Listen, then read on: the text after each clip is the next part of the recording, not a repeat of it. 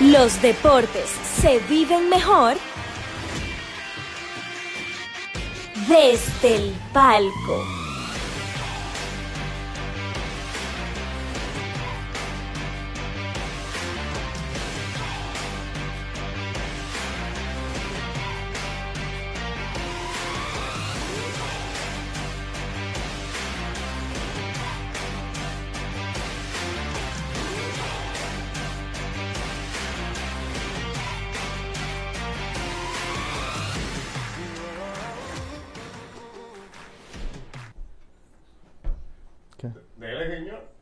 Oh, oh, ya, estamos. Ay, esto, ah, mierda, ey, pero. Así. Señores, ¿qué es lo que ustedes dicen? Eh, yo soy Joaquín, mejor conocido como Turizo por los muchachos. Cariñosamente. Cariñosamente, Turizo. Yo sé que ustedes esperaban a Héctor, yo estoy casi seguro que ustedes esperaban a Héctor, pero esto es desde el palco y este episodio es un poco de todo. Relax. Vamos a estar hablando de lo que sea que estos muchachos tengan. A mi lado tengo a Víctor Pérez. Señor, como tú te... Mira, ta- tenemos que trabajar un poco ahí en ese intro. Hay, hay, hay trabajo que hacer. ¿Qué tal, señores? Estamos aquí en Desde el Palco, estamos aquí, ¿verdad? Sí. Esto es Desde el Palco, señores. Normalmente, como cada jueves, estamos trayendo contenido deportivo. Hoy está un poquito más relax. Vamos a... Vamos Hablar a fluir. todo. Hoy, hoy vamos a fluir. Señores, miren, ahí está Laura Guerrero de una vez dándole su saludito a Claro, Turizo. claro. ¡Turizo! Y, y nada, pues estamos aquí con Víctor Rand.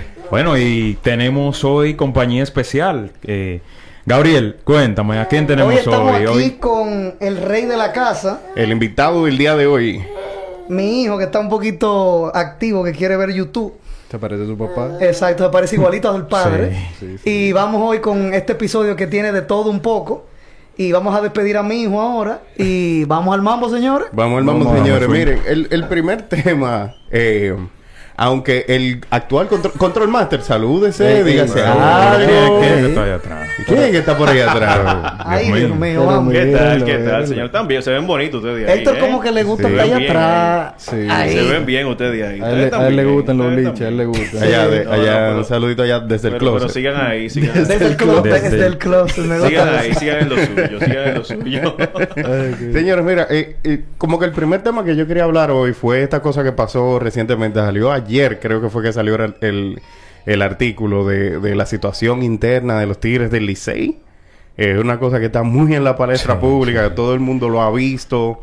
Eh, hay, hay acusaciones serias. Si usted no lo sabía, señor, No, mira, me estoy desayunando. Salió un artículo en E ESPN.do en donde se dice que en, en- dentro de la franquicia de los Tigres del Licey pasa de todo. Hay acusaciones de racismo, de clasismo, eh, de abuso laboral, un montón de cosas. Es una cosa que si tú lees el artículo tú te quedas como que, "Huepa, mentira. De que no se han dado botellazo porque la cosa es grande. Eh, que, que ahí pasa de todo y, y nada, yo quería saber como que ir recogiendo la- las opiniones de ustedes y también la gente que nos están viendo por ahí, la gente que está en el chat, nos pueden dejar saber qué opinan de eso, si ustedes creen, eh, cu- cuál es la opinión de cada quien sobre este tema. Bueno, realmente es un artículo que ha generado muchísima polémica y realmente diversos sectores se han pronunciado sobre esto, algunos afirmando, reafirmando más bien lo que dice el artículo, otros negándolo, obviamente por parte de la fanaticada del Licey eh, quieren al final favorecer a su equipo, sin embargo de, de distintas partes, pues se han pronunciado defendiendo el artículo. Personalmente pien- pienso que el artículo está muy bien fundamentado. Es verdad que no menciona las fuentes específicas, sin embargo, creo que es de mucha valentía lo que el, quien El lo periodista. redactó, el periodista quien, que lo redactó hizo, ya que para uno sacar al aire, más bien difundir ese tipo de artículos, se necesita una información bien, bien sólida, bien estructurada. Y pues hoy el Licey, el Licey sacó un comunicado, eh, pues Sí, desmintiendo el asunto, diciendo que no, eh, que lo esperado. eh, bueno, sí, porque imagínate tú que el Licey hubiera dicho, eh, bueno, sí.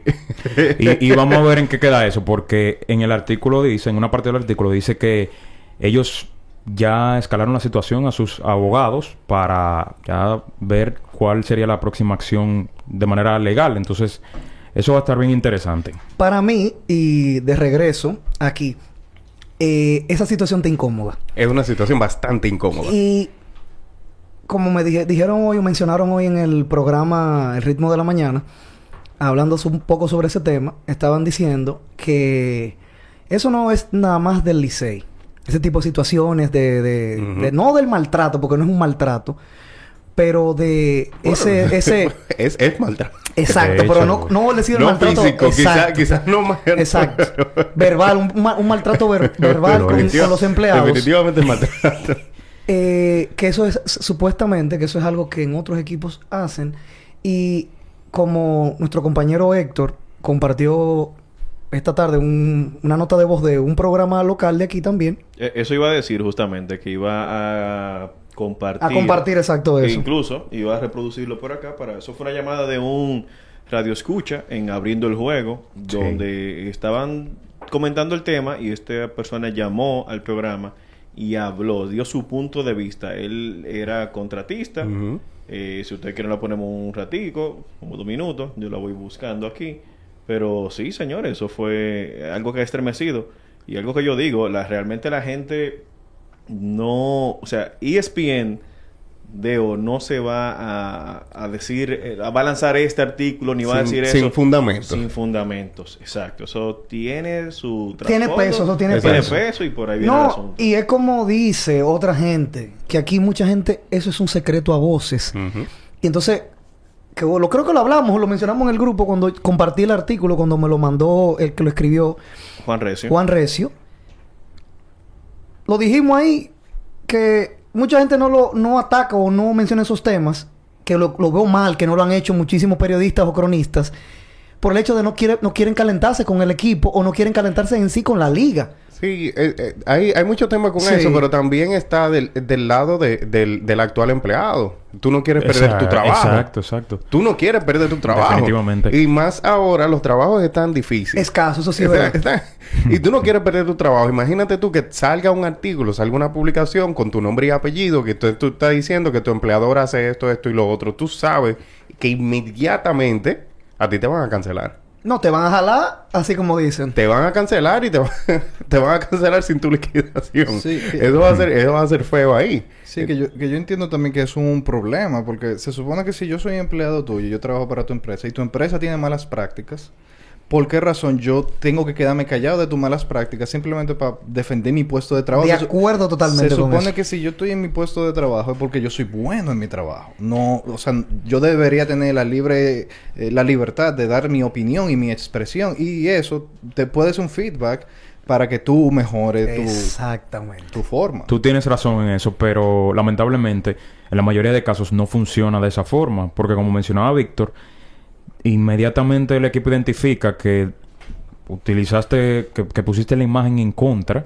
de la organización, pues automáticamente tu trabajo está en riesgo. No, no, Pero- pero hay, hay- hay- hay algo que resaltar. Yo voy contigo, Realmente estos, eh, las personas, según el, como el, El el artículo. artículo que escribió Juan Recio, son ex empleados de los Tigres del Liceo. Exacto. No es- son personas que laboran actualmente con el equipo, que tal vez en su momento no lo hicieron por ese mismo punto de que no quieren perder su trabajo o no se dan las situaciones. O sea, es un poco incómodo, señores. Es- es- eso No, no, eh, eh, aparte de incómodo, como tú dices, eh, Héctor, es que yo voy ahí con nuestro amigo Joaquín, o nuestro compañero Joaquín también, en el hecho de que, mi hermano, mire, si tú has visto a alguien, eh, si tú has sido bien educado, bien criado en este país, por una buena madre, un buen padre, una buena familia, si tú ves un maltrato a una persona que tú conoces, una persona llegada a ti en un lugar de trabajo, y tú di que no lo vas a reportar porque esa persona tiene miedo de reportar, la persona que sufre ese trauma, vamos a decirlo así, y tú lo ves y tú no lo reportas, yo creo que tú estás siendo cómplice de eso.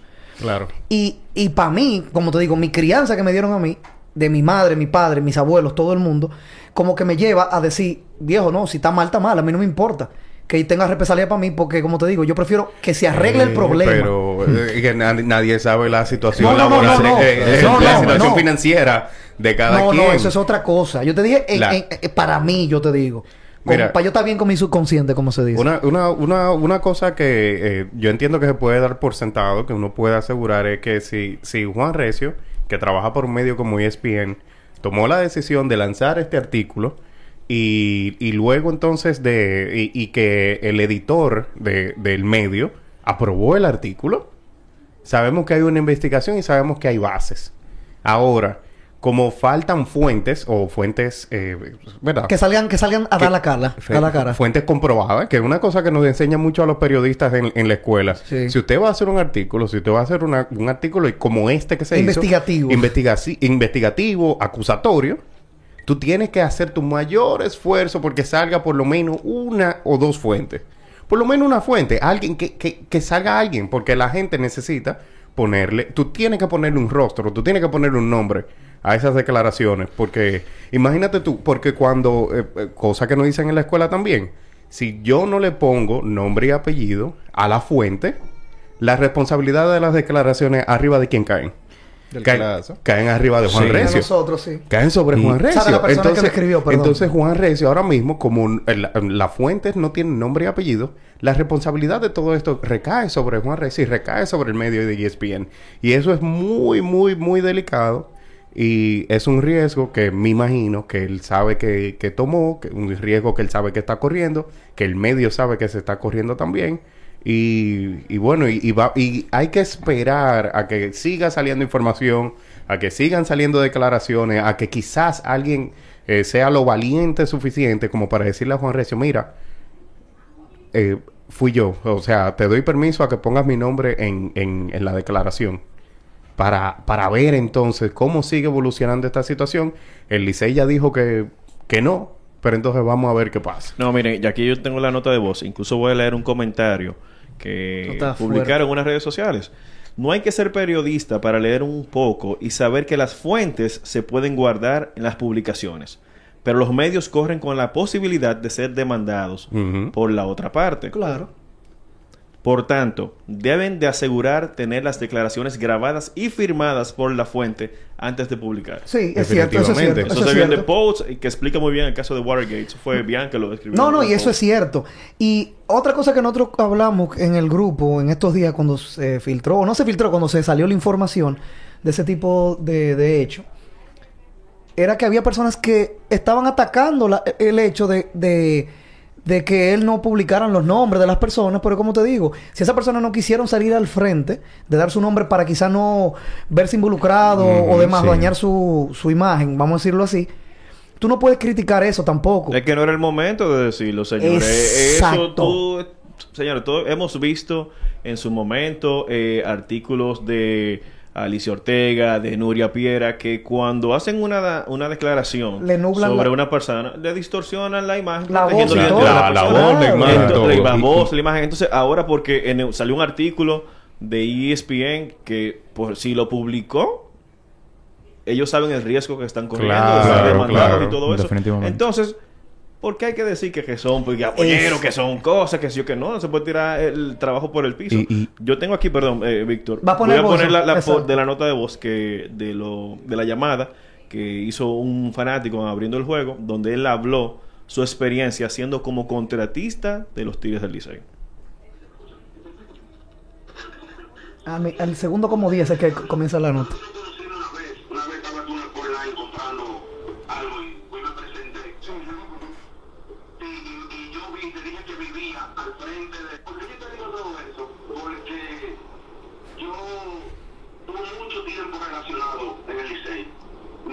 Directo con ellos, pero sí siendo contratista. Y yo te puedo asegurar que hay dos cosas de las que dijeron ahí que son reales. La primera es que manda demasiada gente. Demasiada gente manda. Y ahí que una gente te dice una cosa y otro va te dice otra. Y lo del asunto del clasismo y el racismo yo te aseguro que eso, eso pasa. Eso es una de las razones por las cuales a mí no me gusta béisbol de aquí tú me suplicas tú me suplicas algo en ese específico A- Allá pudieron escuchar un poco sobre lo que estaba diciendo esa persona que Eso está llamó delicado. a- en, en abriendo juego. Sí, y precisamente eso ha generado mucha crítica en el sector periodístico, específicamente en la crónica deportiva. Muchos periodistas han criticado fuertemente al artículo por el hecho de, de lo que mencionaban, de las fuentes, de que no se dieron los nombres. Y yo entiendo que yo entiendo que haya molestia en ese sentido, pero también como ustedes mencionan, si decidieron sacar ese artículo a la luz es porque tienen pruebas suficientes de ello. bueno, el, el, caso es interesante, eh, pero también una cosa que no es la primera vez que pasa en el mundo de los deportes tampoco. Esta Sí. situación Sí. en donde en una franquicia o dentro de una franquicia se ven casos de abuso de poder, de racismo, de clasismo, eh, eh, Sí. eh, casos de eh, misoginia también, de todas esas De cosas. todo tipo de cosas. De todo esto, esto es una cosa que lamentablemente el, el mundo de los deportes, tan lindo que es, eh, se ve... Se ha visto manchado. Se, se ve manchado por este tipo de Sí. situaciones laborales. De hecho, este mismo año, este mismo año, eh, la franquicia Sí. de Phoenix Suns. Sí, sí, sí, sí. Mira, eh, ah, mira que viste la, la información también. De hecho, ESPN fue el, fue el que fue la- fue fue el mismo eso. medio. eh, lanzar- lanzaron un artículo eh, diciendo básicamente este mismo tipo de cosas, pero hablando de los Phoenix Suns, eh, franquicia de básquetbol de, de- De la de la NBA, en donde se veía que, o se acusaba directamente al dueño, que el dueño era el, el principal promotor El apoyador de todo de, eso. de todo este sistema y de toda esta cultura abusiva y machista y, y de, y de todo que problemático. se veía ahí. Pero entonces eh, el, el artículo de ESPN que hicieron para Phoenix Suns, eh, ellos dicen que recogieron declaraciones de más de 70 Ya empleados. tú sabes. 70 antiguos empleados y 70 empleados, eh, y eh, bueno, dentro de los 70 habían ex empleados y, empleados, actuales. Actuales, sí. Entonces, pero claro, en esa sí pudieron eh, conseguir el permiso de poner los nombres de varias de las personas que estaban involucradas. De hecho, había un coach, eh, de- que- o bueno, que fue coach del equipo en un momento, que dijo... eh, Que, o sea, que- que dio la luz verde, que dijo, que sí, dio la luz verde. pasaba. Sí, eso pasaba y sí, puedes Es usar mi nombre para el artículo. Entonces ya ustedes saben, y eso pasó este mismo año en una franquicia de la NBA. No. Así que que esto pase en, en República equipo- Dominicana, en un equipo de la Lidón, es lamentable. Definitivamente es lamentable, pero no es la primera y lamentablemente aparentemente no va a ser la última vez que este tipo de situación va a pasar en los deportes. Y que no son situaciones que se presentan única y exclusivamente en el Licey, en este caso.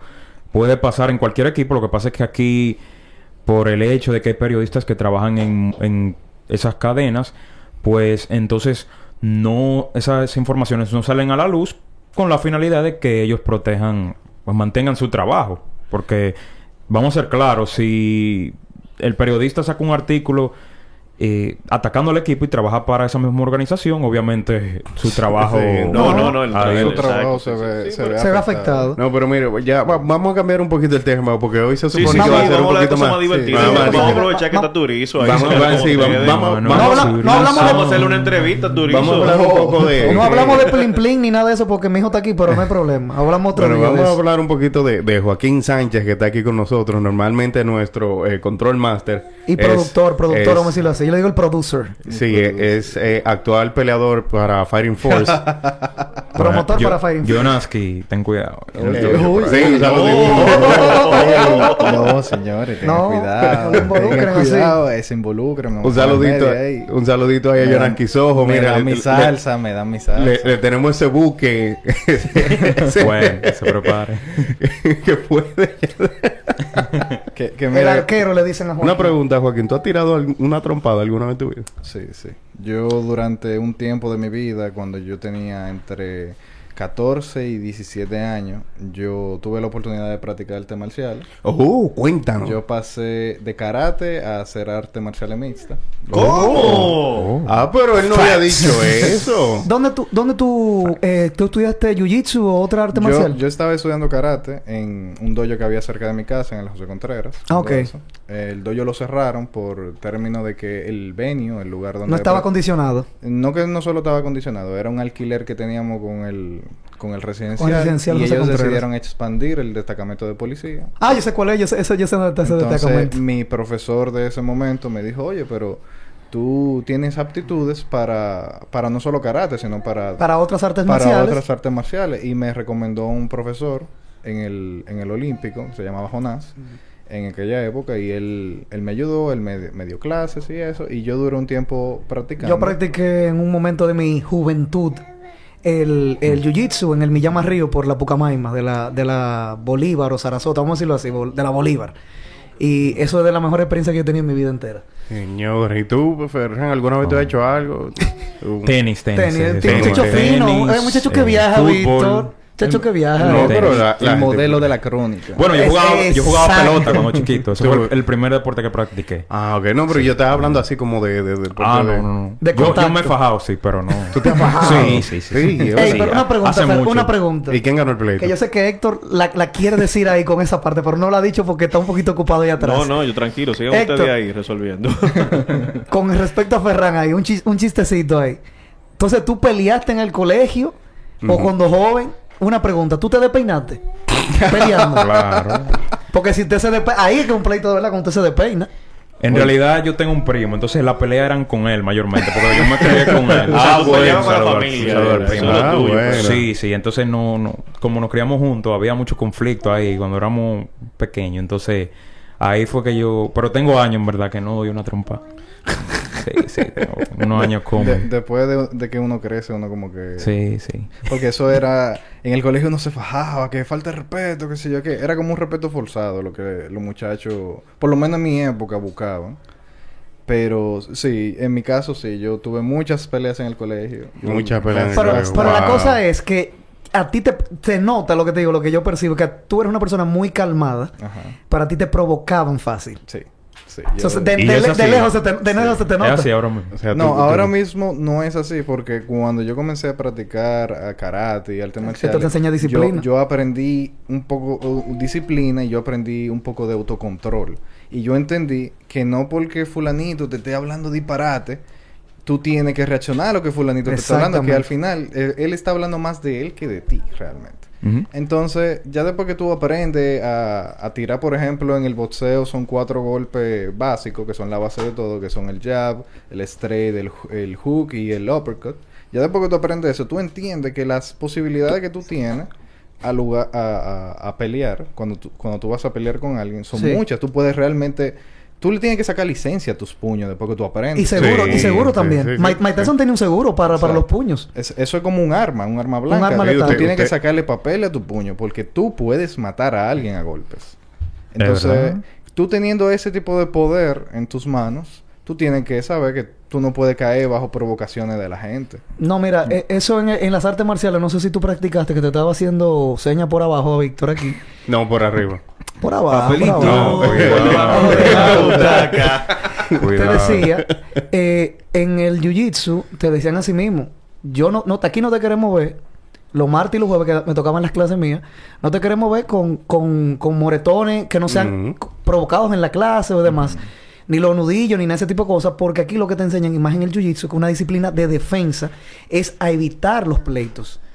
Y te lo, te lo exigían bien. Si a- llegaba una gente o uno de los estudiantes, llegaba un día al dojo, vamos a decirlo así, y te veían con un golpecito que tú no tenías. Te sacan. Que, no, a veces te daban, te decían, ponte en el medio, que te vamos a hacer una, una rondita. De zamba te cogían. y te te cogían de zamba. Y yo lo vi, yo no. lo vi de ahí a ahí. O te expulsaban y tú más nunca podías practicar en ese sitio. ya. y así, y son muy rígidos esa gente ahí, mi hermano. Sí, sí. Oye, Dios mío. Bueno, y Mira, a- a- Ferran se concentra mucho en la... Yo no sé qué es lo que él está mirando tanto. ¿qué- qué- ¿Qué, pasó? Ay, señores, hay- un Bien- concurso de viendo Red los Bull, comentarios. actívense ahí. Exacto. Mucho Red Bull. Lo, lo noto tímido la gente. Señores, sí, actívense. La gente que están, nos están viendo a través del chat, tenemos un concurso ahora mismo. Te- estamos rifando dos four packs de Red Bull. Simplemente tienen que agarrar el chat, escribir la palabra. aquí, escribir, aquí. No, escribir. Son estos mismos, de hecho, que tenemos aquí en la mesa. Solamente tienen que escribir Red Bull y ya van a estar participando. Tenemos un algoritmo bien inteligente, bien profesional que va a estar haciendo un conteo. O sea, Eh, hay algoritmo bruto. ¿eh? el, algoritmo del líder. No, no, no, no, así no, así no. Ey, Sí, ey, no, es cierto. La inteligencia del algoritmo va a depender del, desarrollador. claro. sí, no, Claro, eso, eso es otra cosa, pero como dijo Héctor, dije, te hay algoritmo. No, Sí. no, En verdad, sí. En ver- sí, Oh, lo pero- hay, sí, el algoritmo hasta el líder pudo burlar. Eh, el líder. Hasta el líder fue burlado. Pero por una pregunta. Mira, me están escribiendo por privado por ahí, producción, privado, ey. que Ey. ah, parece que hay un problema con los comentarios que no deja comentar. Es que si tú estás comentando turizo y cosas así, son esta gente lo tienen bloqueado Ah, ya, esa, sí, esa- sí, esa sí, palabra. Sí, sí. Eh. Son palabras bloqueadas. Turizo, tú no puedes decir turizo ya en el, en el chat ya. No, pero pues... Fíjate que nada más lo dijeron una sola vez y Laura no podía escribir más de aparte de Red Bull y ya. Bueno, bueno, no sé. Eh, producción, eh, producción, no. un saludito producción que nos está mirando. Revisen el chat, por favor, a ver si hay un bloqueo, que parece que hay personas que no están pudiendo escribir Red Bull ahí. Así que nada, miren, otra cosa, qué sé yo, miren, ahí eh, Stephen Curry está por romper. Puedes El- romperlo en esta semana. Yo creo que hoy mismo tienen Cuando, juego. cuando viene a ver hoy mismo lo hace. Eh, está la ley de 10 triples. Ojalá. Ayer metió seis exactamente. Está la ley de 10 triples para romper el récord de la historia de más triples encestados en una carrera. Y va a superar a su ídolo, Ray Allen. Va a superar a Ray Allen eh, y, y- y- y básicamente en la mitad de los partidos. No, no, no. Increíble la, la, la diferencia. En la mitad de los Increíble. partidos. O sea, imagínate tú. Y ustedes... usted- usted- Yo... Yo, no, yo, señores, yo no me lo vamos, esperaba. ve- ve- ve- ya lo de Kerry está bien, eso se sabe que se va a romper el récord, si no lo rompe hoy, lo va a romper mañana o algo así, Ah, bueno. o cosa de eso. Esto está en Cuénteme, chisme. no, no en chisme, no, Ah, vamos a hablar de algo, o sea, porque Turizo, ¿tú quieres venir para acá? No, no, no. No, Turizo, no, yo- Turizo está- Turizo está bien ahí. Estamos cómodos aquí, estamos cómodos. Turizo está bien ahí. Que está Teo ahí también, está participando la gente. Su primer de- podcast. En, en cosas, entonces, jóvenes, Ajá. ¿qué, qué ha sido, qué momento deportivo las, le ha impactado más a ustedes en cualquier deporte? ¿Este año o...? En, cual- en su vida. Oh, sí, ya, ya como para, para hablar un poquito así de nosotros, porque normalmente nosotros tenemos aquí invitados. Traemos Exacto. gente, hablamos con los invitados, conocemos a los invitados, pero eh, el, el público no- quizás no sabe tantos de nosotros. Eh. Que comience Turizo. entonces, yo, yo soporto comenzar. Ah, Sí. El momento... Bien, yo te lo dije, ese, talento oculto que hay ahí. Dale, el arquero. El, arquero. el momento que más me ha impactado, un momento deportivo que más me ha impactado toda tu vida. en, en toda mi vida, fue el momento en el que Khabib le cayó arriba al equipo de McGregor. De McGregor. Eso fue, eso fue épico. Eso Ese no me lo es que-. No, o sea, Yo, tengo el video todavía yo- en mi celular yo- guardado. Yo, lo medio veía venir porque McGregor se venía pasando con su familia, con, Con él. su Se esposa. venía pasando que, familia, "Man, esposa, religión, todo. Todo. Ahí no hubo límites. Era él, como él que- le dijo que la, mu- que la mujer era como de que una manta, una sábana era, de que la Sí. mujer, tú tienes una mujer de manta era. Ajá. Él, él ofendió a la esposa a ese nivel. Pero sigue, Sí, sigue. entonces yo medio lo veía venir. Yo dije, conchale, está bien, McGregor, de showman, vi- vino después de hacer su pelea de boxeo, de ganarse todos los millones del mundo. Ciento y pico millones de dólares con, con Mayweather en esa y, pelea. oye, y él perdió. Sí, él perdió y se ganó 100 millones, ya tú Sí, sabes. yo, yo estoy loco por perder. Yo cojo Así golpe, sí. así feliz yo cojo golpe. Sí, Oye, sí, feliz de la vida, sí, yo lo hago. Entonces, yo medio lo veía venir. Yo dije, bueno, si a ese muchacho le dicen dos cosas después que le meta la mano a McGregor, porque yo sabía que Khabib le iba a ganar. Sí, sí, sí. sí. Si él Sí, le dice sí. dos cosas, ahí se va el mala del diablo. Y, y fue lo opuesto, fue uno de, la, de los coaches de Khabib, de, de, de McGregor, que lo, le- Dylan Danis, que se llama, que en los ángulos de él, él le estaba diciendo de todo a, a, a Khabib desde Sí. fuera, como que ven, que vaina. Y cuando Khabib se le tiró, el primero que sacaste fue él cuando él tiró con esa patada. el primero lo, que le que, voltea. lo que yo no vi bien fue que no le pusieran el cinturón ahí. Sí, yo, yo, Que yo estuve en desacuerdo con eso Que también. lo sacaran sin ponerle su cinturón. Loco, el tigre se pasó con él, su equipo se pasó con, con él. él. Pónganle su No, cinturón. y aparte se de lo eso, ganó. y aparte de eso, y perdóname, te lo agrego aquí, la publicidad envuelta alrededor de esa pelea usó todas las cosas que Conor hizo previo a la pelea, como el ataque al autobús. El, el ataque al autobús. todo eso que fue en Nueva York en otro evento previo, que Khabib estaba en ese autobús, pero él no estaba peleando en ese evento, sino apoyando a un compañero de su equipo. Y Conor le desbarató un autobús, a- el cristal de un autobús un a, un- a unos peleadores y a uno le cayó en los Pero ojos. acá, ¿quién fue que escribió ese storyline de, de ese? No, eso, eso parece una Yo sé película. que sí, Eso- pero suena, o sea, ustedes lo, lo- lo mencionan y me recuerda mucho a los storylines de todo de, De la, la lucha libre. claro que sí. vaina de Stone Cold que le explotaba el carro Sí, Vince esto- esto McMahon. es una sí. eso, sí. cosa y, tremenda. y eso fue eso fue lo loco porque esa vez en Nueva York, en, en el estadio, fue en el Madison Square Garden, si mal no recuerdo, McGregor llegó de último, pero él llegó de último adrede con el crew de él porque no, no tenía parqueo y vaina y, se- y hay un video de la toma de donde ellos se desmontaron, que fue como al frente del, del Madison Square Garden, y esos tigres entraron para allá. Fue a la, a, a la maldad, como, y él iba como con cinco o seis tigres, que todos son buloya. O sea, son gente que son unos gorilas. Ah, Claro, gente entrenada. Y, y yo estoy de acuerdo contigo, pero entonces ese fue el, el evento deportivo el- o el acontecimiento deportivo que te marcó a ti. No Sí. que me marcó, pero fue el que más me impactó. El que más te impactó. Ok, dale. Ok, el que más me marcó a mí fue... Es sobre tenis. Yo- de- Lo- ¿qué lo- lo- hizo, hice. Lo estaba hice. googleando ahí el Lo, hice la seña. Él, tenía el celular en la mano. Lo sí, el celular en la mano, está buscando. Para, no equivocarse con el dato. Para no equivocarse. Él va a dar datos precisos. Cuente. Sí, sí. Sucede que yo empecé a jugar en el 2009. Entonces, eh, todo el mundo estaba deseando ver a Federer lograr su Grand Slam número 20. Para el que no sepa, el Grand Slam son los torneos... 20 morrones con base llena, No. Para nuestros seguidores que no conocen mucho del tenis, algunos, Grand Slam son los cuatro principales torneos de tenis. Entonces, Federer eh, siempre estuvo luchando por conquistar su título número 20 y así convertirse en un jugador, jugador que mayor, el más ganador en la historia del tenis. Entonces, en enero de 2018 finalmente lo logró en Australia.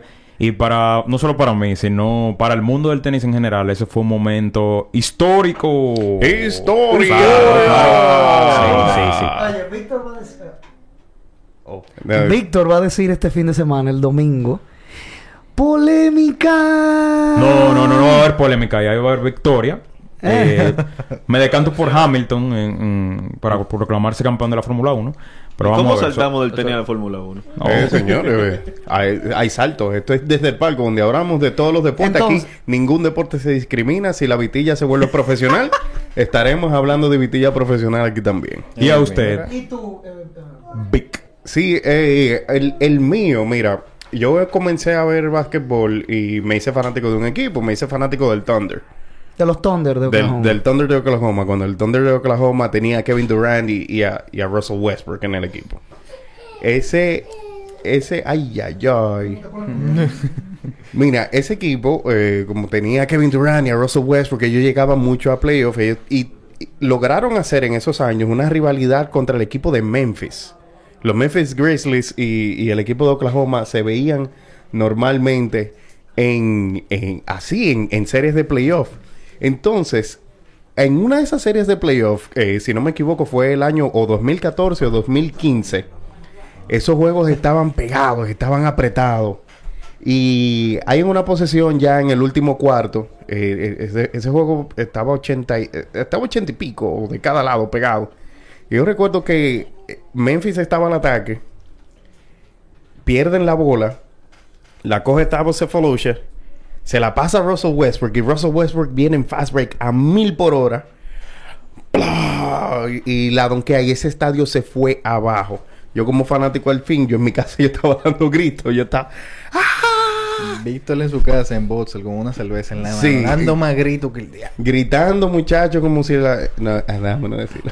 Ya volví, ya volví, señores. Pero sí, muchachos, eh, y para mí ese momento fue, siempre se me va a quedar, y yo, ese video yo lo veo una vez al mes o una vez cada tres meses. eh, Él, porque... él lo ve cada... No, Sí. es, es para emocionarse. Cuando él va a No, que comenzar el programa. entiendo. No lo hemos pero, visto no, pero no. Cuando él dice eso, yo lo entiendo porque yo tengo cosas así como dicen guilty pleasures, que yo lo vuelvo y lo veo. Porque como te dice, te provocan la misma sensación que aquella vez. Yo estoy de acuerdo Claro, contigo. viejo. Ay, ay, Me da risa fue como él lo dice, de que yo de cada cierto día yo lo veo, yo lo veo. Yo, oye, me cada se que- Yo me imagino ese momento diciéndolo. Sí. eso mismo, es eso. Para mí yo tengo varios, pero uno de los que más me impactó a mí, eh, y, y casualmente es de los temas que más hablo aquí a veces, o sea, cuando, cuando entré aquí al programa con ustedes, es de lucha libre. Sí. Y yo todavía recuerdo la primera vez que yo vi lucha libre profesional aquí fue por mi abuela, la mamá de mi madre. Mi abuela ¿A quién invita? eh, fue, ella me puso a ver eh, el Hell in the Cell del 98. Eh, pero espérate, ¿cómo que tu abuela te puso a ver Helen es el del O sea, 98? O sea, viejo? me Cuando yo nací, cuando, ya tú yo- cuando yo eh, sa- íbamos a su casa y demás, ella le gustaba mucho Jack Veneno. Eso es algo que ella había crecido con eso. Mi abuela vive en Moca. Y yo recuerdo que del primer pay-per-view o evento que yo vi, y todavía recuerdo, y casualmente eso fue el año que la Hell in the Cell se volvió más famosa de la cuenta, porque ese fue el año que el Undertaker lanzó a Mankind desde arriba de la celda. Que eso es algo de los momentos más icónicos de la historia de la lucha libre. Y yo recuerdo todavía esa primera sensación porque habían tíos y primos y demás que decían, no, que usted no, tú no puedes ver eso porque esa lucha fue un poco violenta, un poco pasada de violenta en ese momento por el lanzarlo a una persona fuera de, de- de la jaula, la sangre que tenía Mankind en la cara o Mick Foley en ese caso. Y yo todavía recuerdo todavía eh, eso, sentándole en la casa de la sala de mi abuela, un domingo, casi lo daban aquí en Antena Latina, en esos canales de esa época, no recuerdo que era la Antena Latina en ese momento. Sí, sí, yo creo que era Antena Latina Sí. que lo transmitía, pero de- era como diferido. Sí, eran diferidos, pero- Eh, Tenía pero- como un año de, de- de retraso. Y yo claro. recuerdo cuando yo vi eso, que eso, eso fue algo que todavía me marcó.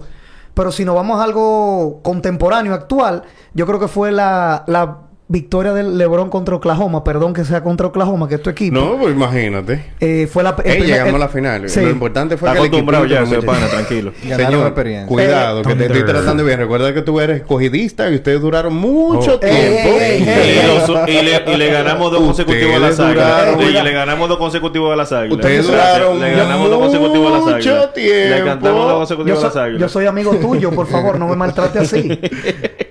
Así Entonces, que- yo, ese fue el año, yo recuerdo todavía que yo me di un guamazo con una silla de esas, que, de lo que son reclinables, de los gordos, que son como para los papás. Ajá, ajá. Estábamos ahí viendo el juego en mi casa. En mi casa teníamos una tradición, o teníamos una tradición cuando vivíamos todos mis hermanos allá, de juntarnos 20, 30 gente comiendo 4, 5, 6 cajas de pizza, a ver esa vaina, bebiendo, qué cosa.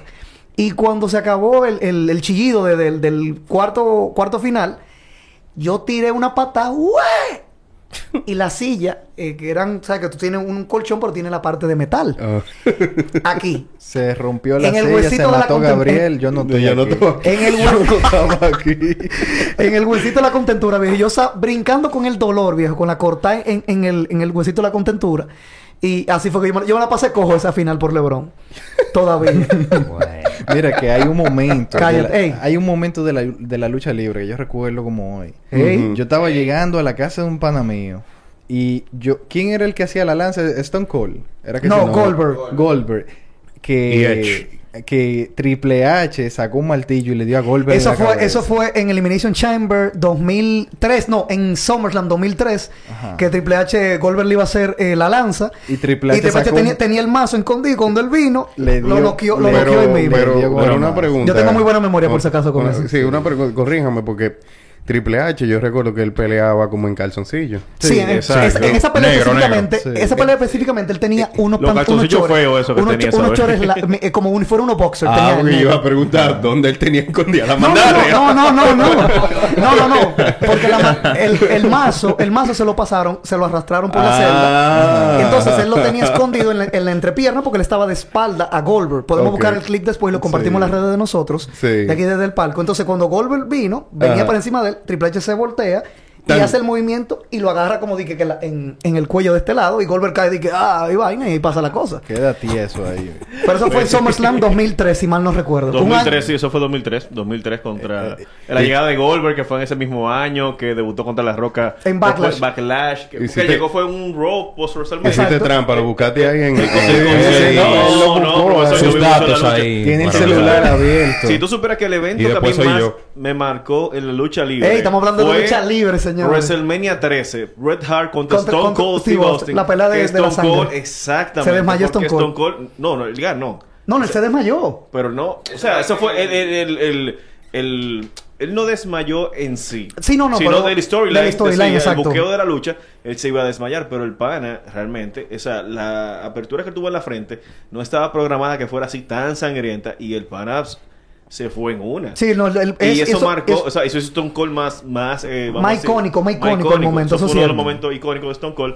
Y también Eddie Guerrero versus JBL en eh, Great American Great Bash. American Bash, exacto, que le dieron el famoso sillazo el en la sillazo cabeza. que realmente eso fue, tampoco estaba planeado. Viejo, Eddie, Eddie Guerrero casi se Ay, desangra sí, en medio de la pelea. Él y se toda la sangre, exacto, y eso fue una cosa, señores, tremenda. Y la abuela y la mamá de Eddie Guerrero estaba en el pay-per-view, en, en los asientos ahí. Y esa mujer estaba preocupadísima porque él de verdad se cortó más de la cuenta. Vamos a decirlo así porque, para que sepan, los luchadores tienen una tradición que, si ustedes se fijan, como la leyenda dominicana Jack Veneno y muchos más, como Abdullah the Butcher y demás luchadores, en la época antigua tenían, se cortaban. Ellos se cortaban porque aquí hay unos ne- unas, unas venas, vamos a decirlo así, en, el- en la frente, que con cualquier cortada mínima tú haces, pero no algo que te peligra. Eddie Guerrero se cortó de más cuando le dieron el, el sillet, pero el silletazo que le dieron. Y viejo, él se, casi se desangra. No, él se desmayó. Eh, eso. backstage él se desmayó cuando salieron. Él se desmayó, cayó noqueado. Le dio malo. No malo, viejo. T- Ese tigre se bañó, viejo. E entero bañado. Miren, aquí tenemos a, a- Rafi de Mood Sounds, un amante de la lucha libre también. También. Fundido, le demos un episodio. Ey, pero, ey, este episodio de lucha Eh, libre. eh, ahora, ¿qué es lo que eh. De lucha libre vamos a hablar aquí ahora. Ok, uno de los momentos más que, que, me, que me golpearon. espérate, espérate, espérate. ok, tú vas a ver. Los momentos que más me ha golpeado. los momentos que más Es- lo golpearon. Y están más, los moretones. para mí, eh, siguiendo con la lucha libre, fue recibir la noticia. Bueno, dos. Ah, sí. Recibí la noticia de la muerte de Eddie Guerrero. Yo, yo todavía me acuerdo cuando yo estaba en la, la casa. muerte de. De Chris Benoit. De Chris Benoit. No la muerte, porque él se suicidó y... No, no, el, el hecho. Oh, el pero, hecho en sí pero- de- pero de tú te Chris mueres Benoit. siquiera. Sigue no, no, porque él se muerte. suicidó y mató a su... a- a- Sí, sí, sí, sabemos que fue muy Sí, trágico, pero... No lo vamos a mencionar aquí. Bueno, en fin. No. No, ya que esto no es WWE para estar censurando, espera. No, no, digo por No, no, no, no, no, no, no, no me venga con eso. No, pero eso de Eddie Guerrero, yo recuerdo cuando en esa época no había internet así. Los celulares nosotros eran de que los Motorola W, que No, ten- los Sony y Ericsson. los Sony Ericsson Ay, y no, demás. uno no tenía esa Y yo recuerdo que yo, chulería. por, Tú no, tú no. por tradición, yo Wow. antes de salir de mi casa, yo siempre entraba a la página donde yo leía las noticias de lucha libre para empaparme un poquito y hablar con mis compañeros en, en la, en, en la escuela.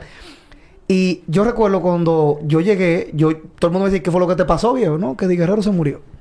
Así, a- así mismo te Loco, lo eso, digo. eso sí, fue, eso fue Viejo, Fue muy tétrico. trágico. Él Eso fue se murió tétrico. cepillándose, viejo. Que el, el sobrino del eh, que estaba en una habitación de Cha- hotel. Chavo fue que lo encontró. Chavo Guerrero le dijo, mira, tu tío no responde, no respondió a la alarma para despertarse, para irse para el show, para los shows y demás, a coger el vuelo. Y él fue, loco, y le tocó la puerta a su tío y lo encontró al tío con el cepillo en la mano, viejo, en el, en el baño. tirado. Pero fue un, fue Un infarto, un infarto. No, oye, que tú sabes eso, Es- una vainita, Esteroides. un paciente y eso. Y toda esa cosa. Una situación ahí. Pero esos son momentos como, dice nuestro amigo Rafi, compañero de aquí de podcast de Mood Sounds by Rafi. Eh, Hay que- hay que po- seguir ese chulo. proyecto. un podcast podcast muy chulo, muy interesante. Y se bebe mucho en ese podcast. Yo como que... Eh, señor. Eso es lo que te gusta. No, pero miren, eh, para cerrar mi participación aquí, la muerte de Ben, o sea, el, el hecho de Benoit, loco, yo estaba en el mismo estado. ¿Tú, Donde tú estaba- estabas...? Sí, loco, yo vi eso en noticias y di que live stream, yo no tuve que esperar y que verlo en, en redes, periódicos ni nada. Yo lo vi, o sea, yo como que viví toda esa situación tanto Allá. allá. Loco, eso fue fatal. Porque él, él vivía en Atlanta, él estaba en, en Georgia en esa época, en su casa de residencia. Eso fue. Ah, eh, No, no, no, que eso, eso no. Yo no me imagino los noticieros, porque eso, se- eso fue en 24 horas, todo eso, cuando sucedió, porque todo el mundo pensaba que fue un, un ataque a su casa y a su familia, y 24 horas después, toda la historia cambió para, para la mano. Pero nada. Seguimos. ¿Qué tenemos para hoy? Señores, Señores, pero que, que, que no, Ey, la, no, la- pero, la este- lucha libre levanta pasiones, señores. Pero Eh, viejo, sí, primer- recuerden eso, primera vez que Rafi toca la puerta para pa, pa poner No, un tema que- aquí. eh, él, escuchó, él escuchó lucha y vino corriendo. yo, tengo que hablar y yo tengo que Claro, claro, mi señores. Mira, ustedes saben que hablando, ya siguiendo un ching con, con lucha libre, tú sabes que uno, eh, cuando muchacho, eh, siempre salía el anuncio de no hagas esto, Esto en casa. no ajá, hagas sí. esto en Pero todo el mundo Lo hacía en su Lo casa. hacía en casa. Y que déjame ver, a ver, a ver qué sale de aquí. Ustedes haciendo.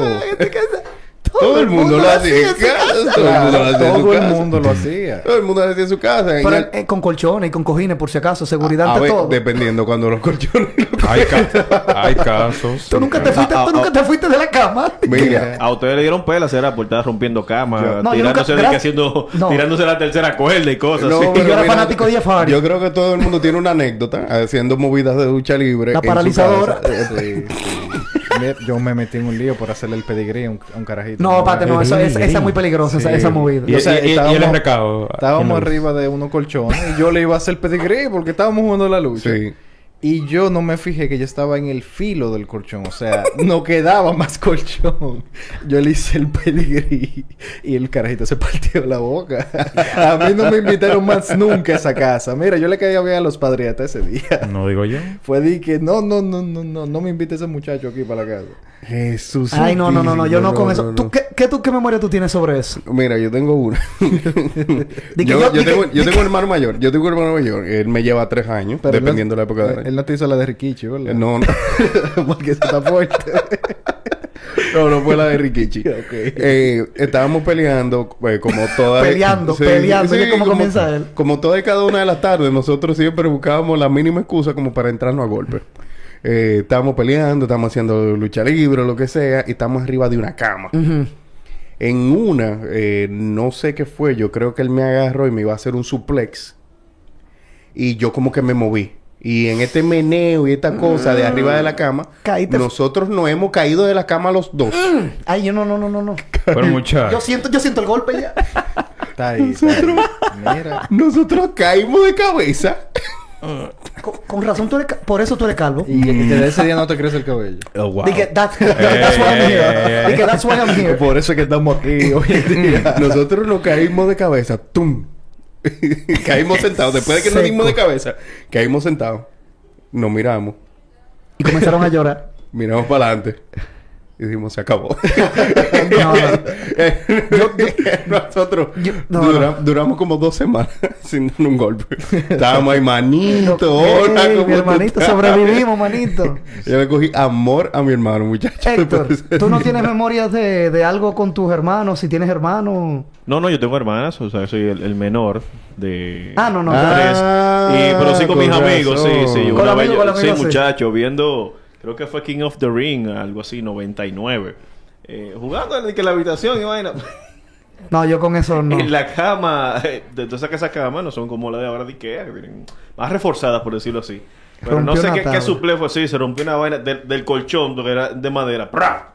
Hasta La ahí. base se rompió ahí mismo. Me cambiaron el colchón cuando yo me casé, ya tú sabes. Dije, tú querías, tú querías luchar. Coge, coge, coge, lucha. coge lucha. cógela. Pues sí. Ay, mi madre. Yo, mira, yo de, de cosas de lucha, yo no... Yo... Es que mi hermano nosotros éramos muy... Somos muy competitivos. Nosotros siempre jugando... Oye, mira, jugando NBA 2K en la consola. Ah, sí. Ahí sí. jugando lucha libre, practicando cuando niños, cuando podíamos practicar. Porque mi hermano, mi hermano Manuel es un poco más grande, fortachón, de, to- de los tres varones. Pero mi hermanita nunca, ella no, no tuvimos, mi hermanita estaba muy grande, muy chiquita cuando comenzamos de que ya, y nosotros nunca hicimos nada con ella. Pero nosotros nos matábamos jugando. La lucha, pero nunca rompimos cama. Y yo, yo a mi hermano lo cogía de que vaina, de que vamos a hacer llave, lucha libre. Y yo, muchacho, yo practicaba con mis hermanos. Si a mí me hubieran reclutado a la WWE, aunque yo estoy muy pequeño, yo hubiera sido por lo menos de que El, el rey, el rey misterio El dominicano. gran misterio. El místico. el místico.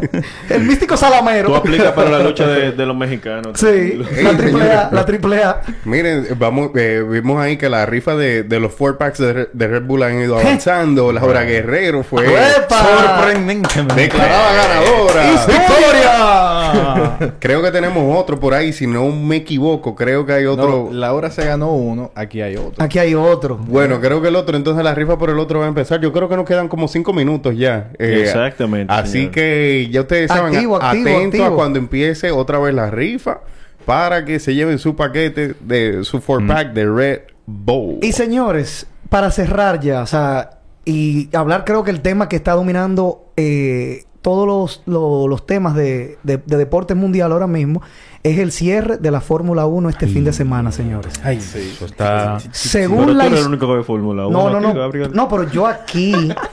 pero mundialmente ahora mismo es el tema porque históricamente, para que vean esto, primera vez en la historia de la Fórmula 1 que los dos contrincantes por el título están llegan a empate a la última carrera. Para para- ¿Confirmado dato Sí, confirmado. Confirmado Bien. por F1. Yo lo estaba buscando en esta tarde y todo. Y ellos lo publicaron luego Sí. de después yo confirmarlo.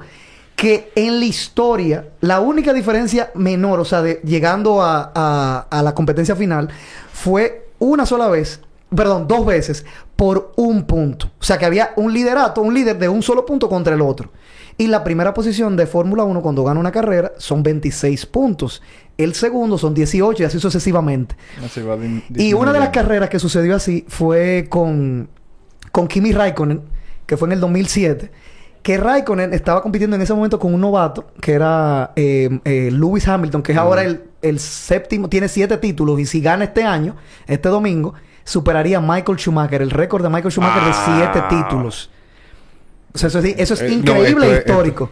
Sí, lo que- ¡Historia! Sí, lo que, ¡Historia! lo que quiero añadir es que ah, eso de Hamilton tiene muchísimo mérito Sí. por el hecho de que es un y no quiero que suene Viejo. racista, pero que al ser un un, un Afroamericano. exacto, él, él tiene como que se le da mucho énfasis a eso y mucha gente menciona ah, porque él es negro, entonces es independientemente de eso, él ha logrado imponer su marca ahí en la Fórmula 1 mm, ya casi cerca de romper el récord de, de Schumacher. Eh, no, y entonces, para colmo, este año la, la FIA, que es la, la, la entidad que regula la Fórmula 1, his- hizo muchos cambios a la pista donde estamos, donde van a correr este fin de semana.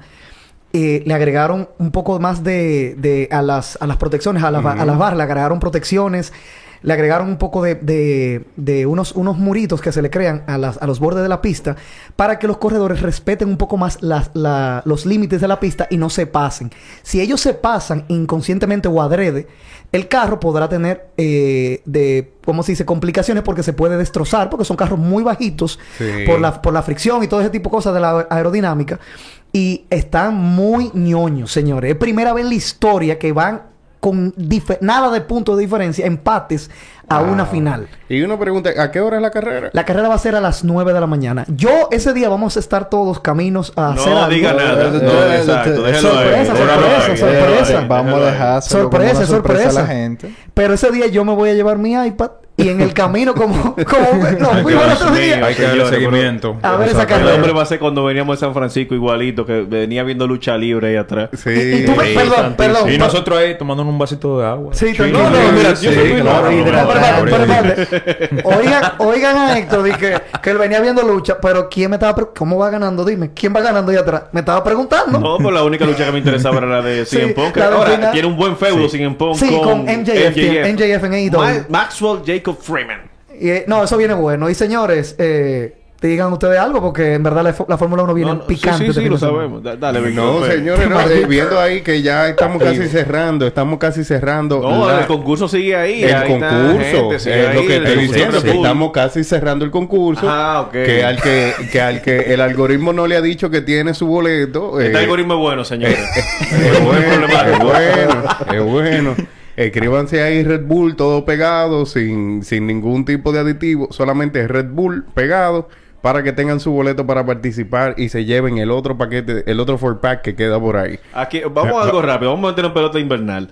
Ya que hablamos del momento más grande que ustedes han disfrutado en los deportes, dígame de sus equipos, ¿cuál fue el campeonato que mayormente que disfrutaron ustedes, que se lo gozaron como es?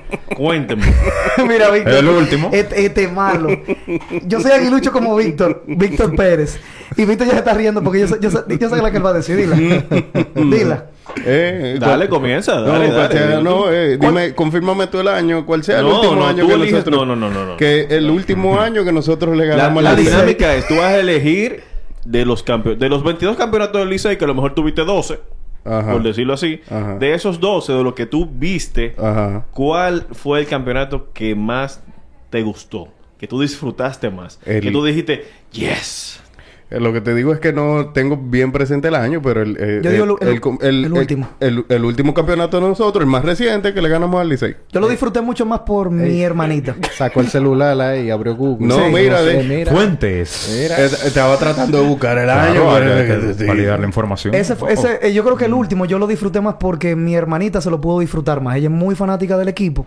Es una enferma. No, déjate de con- metando con el amito. Di que es tu hermanita, que sé yo que. Di tú el tuyo. Es que, es que... Ve al Es que no es grano. tu hermanito, ve al punto. Ve al- el no, mareo. el último, Mareador, deja Madre. eso. Oye, como dice Carlos Montequio, el punto que queremos saber. El punto. El punto. No, para mí, para mí yo voy con Víctor en ese caso.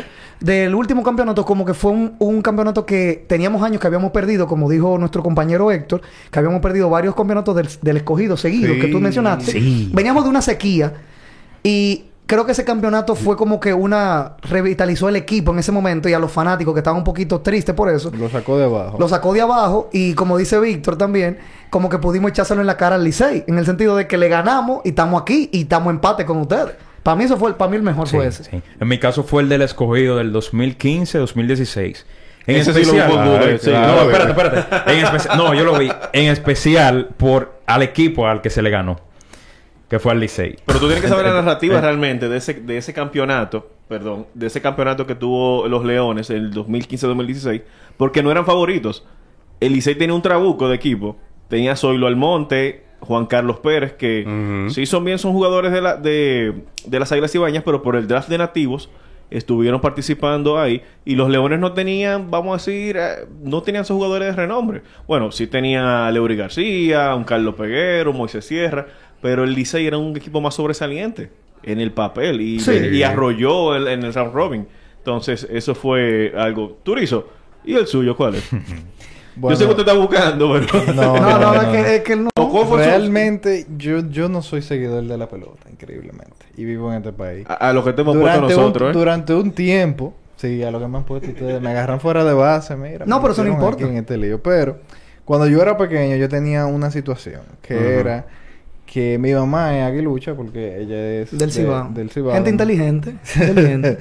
Entonces yo por un tiempo fui a aguilucho y después, eh, por otro tiempo, por un tío mío fui liceíta. Entonces yo siempre tuve ah, no, pero tú cruzaste el charco, de verdad. Yo crucé ese charco par de Yo veces. pensé que tú eres cogidita, pero no, está bien ya. No, no, nunca fui del escogido.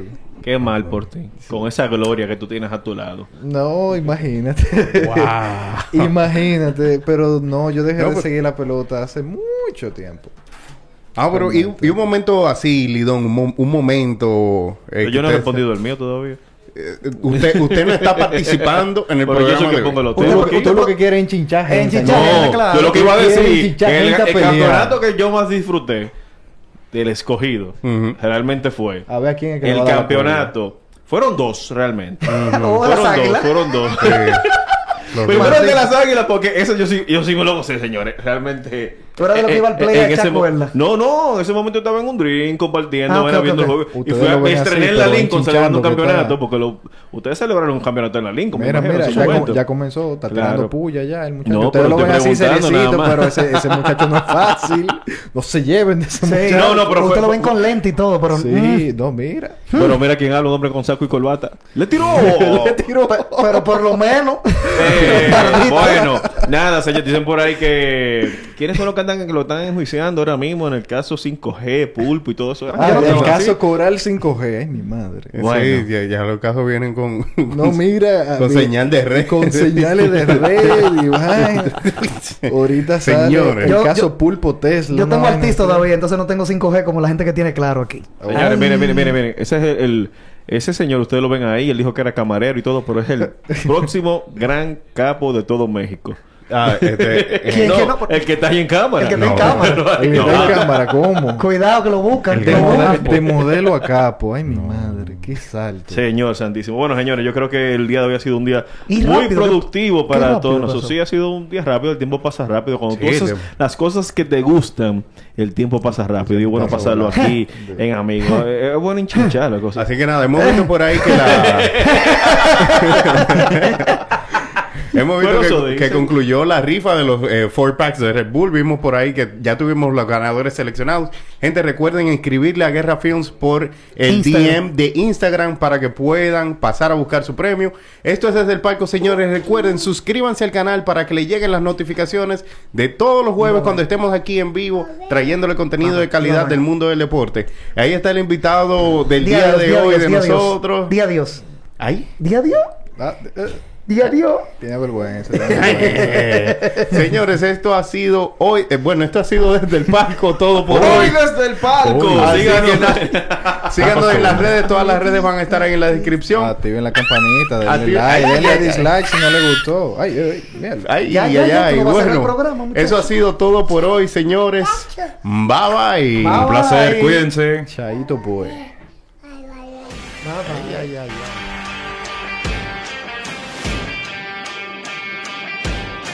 Los deportes se viven mejor